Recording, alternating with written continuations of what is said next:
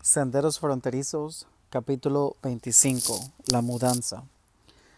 Hubo pocos cambios para mi familia y para mí durante el verano después de la graduación.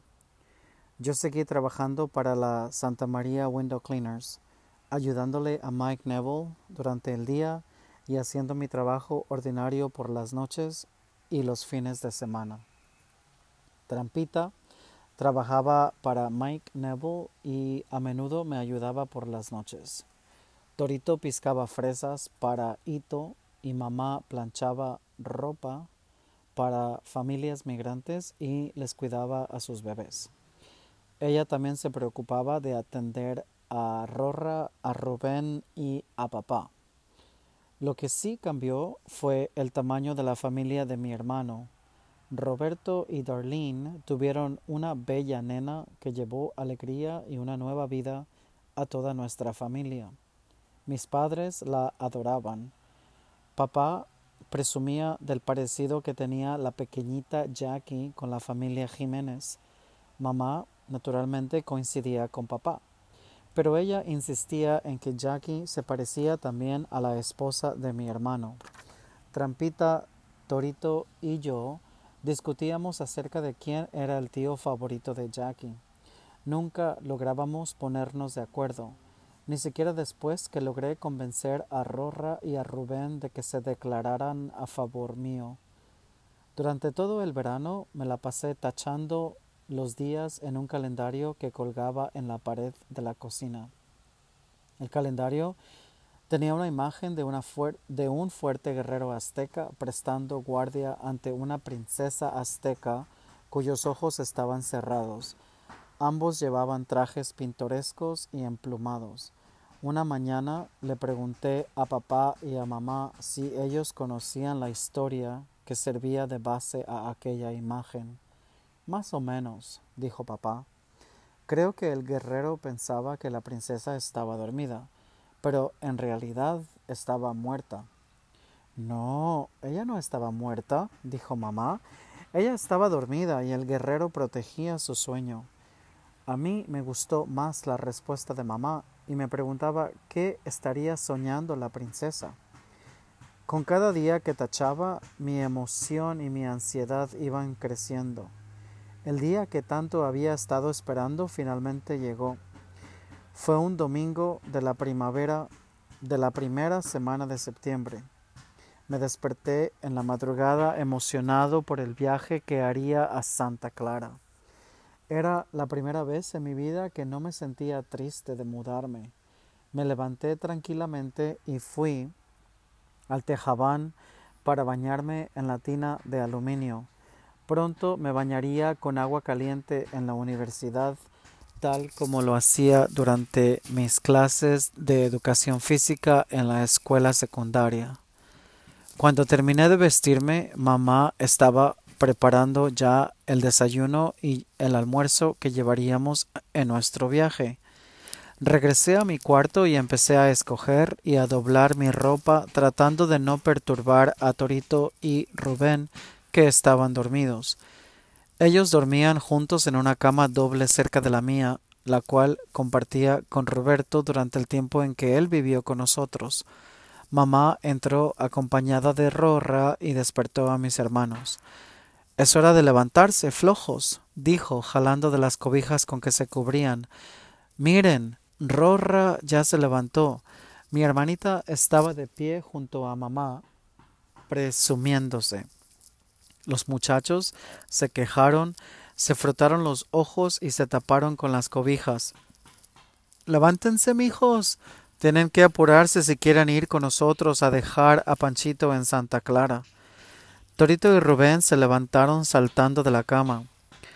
Rubén parece un perrito chihuahua en ropa interior, dijo Torito riéndose y señalando a mi hermano más pequeño. Rubén hizo una mueca y le sacó la lengua a Torito. Ándale, malcriado, dijo mamá riéndose y pellizcando a Torito en el trasero. Él brincó como un conejo y salió corriendo hacia la cocina. Rubén y Rorra corrieron tras él.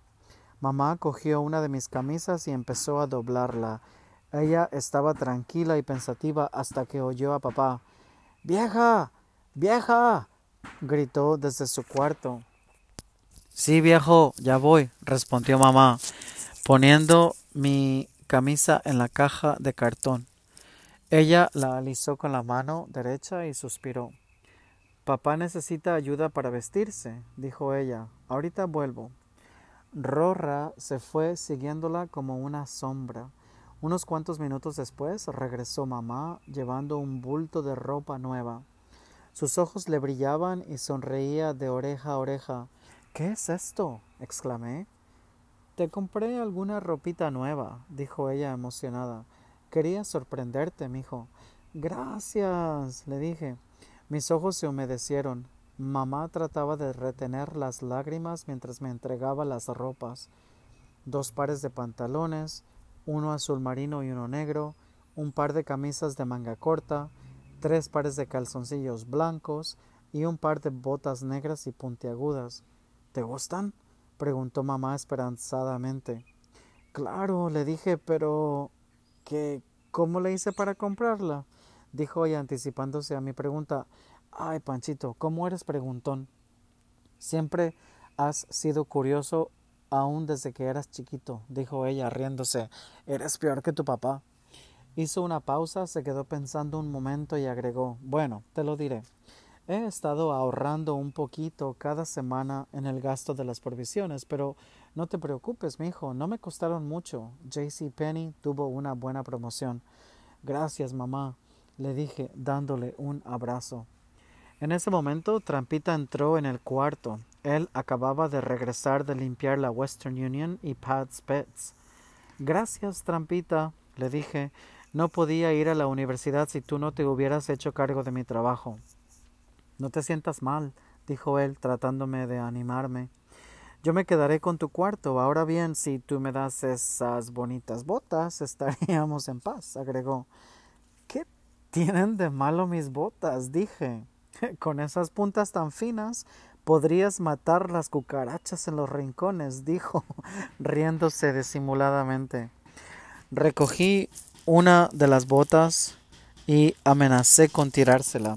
Él salió huyendo del cuarto, riéndose. Mamá regresó a la cocina para supervisar a mis hermanitos. Yo seguí doblando mis ropas y poniéndolas en la caja de cartón. Al terminar de empacar, le escribí una notita a Trampita para darle las gracias y sorprenderlo. La coloqué debajo de su almohada junto con mi piedrita de pirita de cobre. Entonces llevé la caja al carro y la cargué en la cajuela. La fría niebla acarició mi rostro. Respiré profundamente y volví a entrar a la casa. Mamá me agarró del brazo y me llevó a un lado. Papá está de mal humor, susurró. Él detesta que te vayas. Sé paciente con él, como siempre lo ha sido. No se preocupe, mamá. Yo comprendo. Papá estaba sentado ante la mesa de la cocina, fumándose un cigarrillo y mirando hacia el vacío. Una vez más se veía muy acabado. Sus ojos estaban hinchados y rojos. Lo saludé y me senté frente a él para desayunar. Me miró y fingió una sonrisa. Mamá estaba de pie junto al fregadero de la cocina lavando los platos. Trasladaba el peso de, de su cuerpo de una pierna a otra constantemente para aliviar el dolor de sus venas varices hinchadas. Ándele viejo, coma algo, dijo ella tiernamente. Él se bebió finalmente un vaso de leche y comió un poco de requesón con plátanos.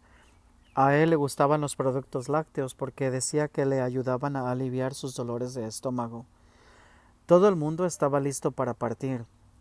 Cerramos la puerta del frente con un candado y nos quedamos afuera junto al carro, esperando que Roberto y Darlene y Jackie llegaran a despedirse. Apenas los vi, sentí que se me hacía un nudo en la garganta. Mi hermano estacionó su carro detrás del nuestro. Sus ojos se enrojecieron y humedecieron al acercarnos el uno al otro. Nos abrazamos sin decir una palabra. Cada uno sabía lo que el otro estaba sintiendo. Ustedes podrán verse durante las Navidades, dijo Darlene, frotando los anchos hombros de mi hermano con su mano derecha. ¿Dónde está la nena Jackie? pregunté, soltando finalmente a mi hermano y limpiándome las lágrimas con el dorso de la mano. Está en el asiento trasero del carro, durmiendo, respondió Roberto.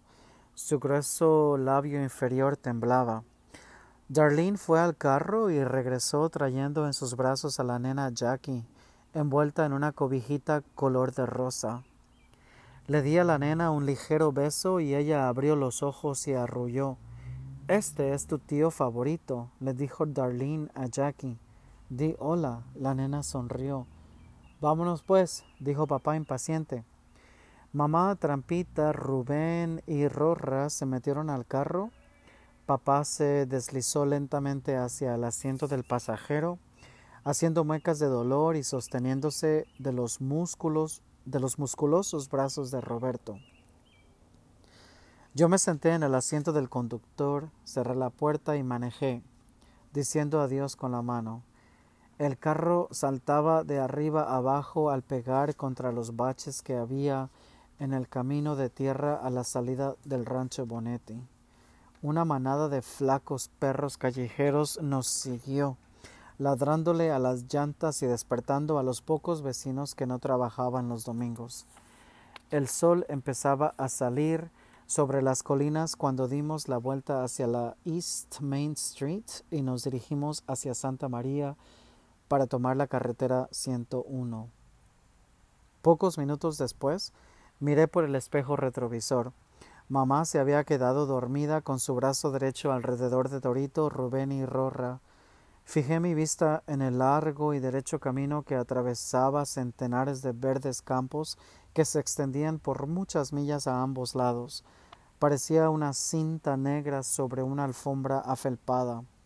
A poca distancia, a mi izquierda, vi a varios hombres y mujeres piscando fresas de rodillas y a niños jugando cerca de viejos carros polvorientos aparcados en el borde del campo.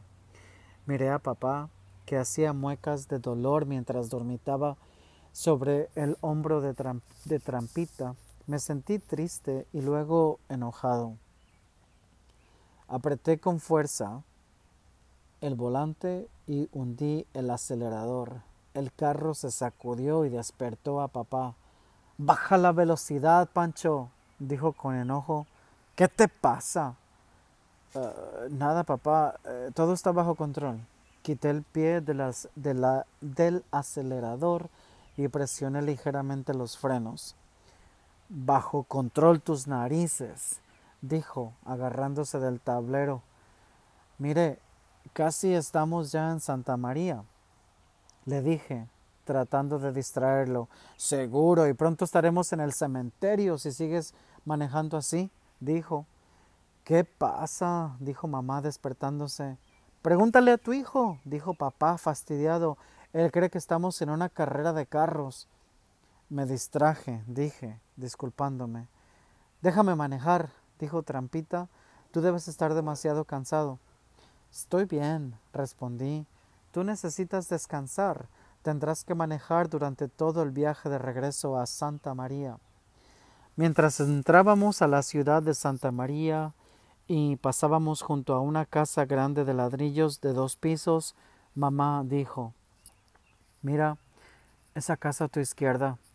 Cada vez que paso por aquí me pregunto cómo sería vivir en ella. De hecho, me pregunto cómo sería vivir en una casa, cualquier casa, quizás algún día, si Dios quiere. Papá murmuró algo en voz baja. Mamá agregó rápidamente Oh, a mí no me molesta el lugar en que vivimos ahora, es mejor que los viejos garajes o carpas en que vivíamos antes. Quizás Panchito nos compre una casa cuando salga de la universidad y gane mucho dinero, ¿verdad, mijo? Sí, respondí, tratando de agradar a mamá.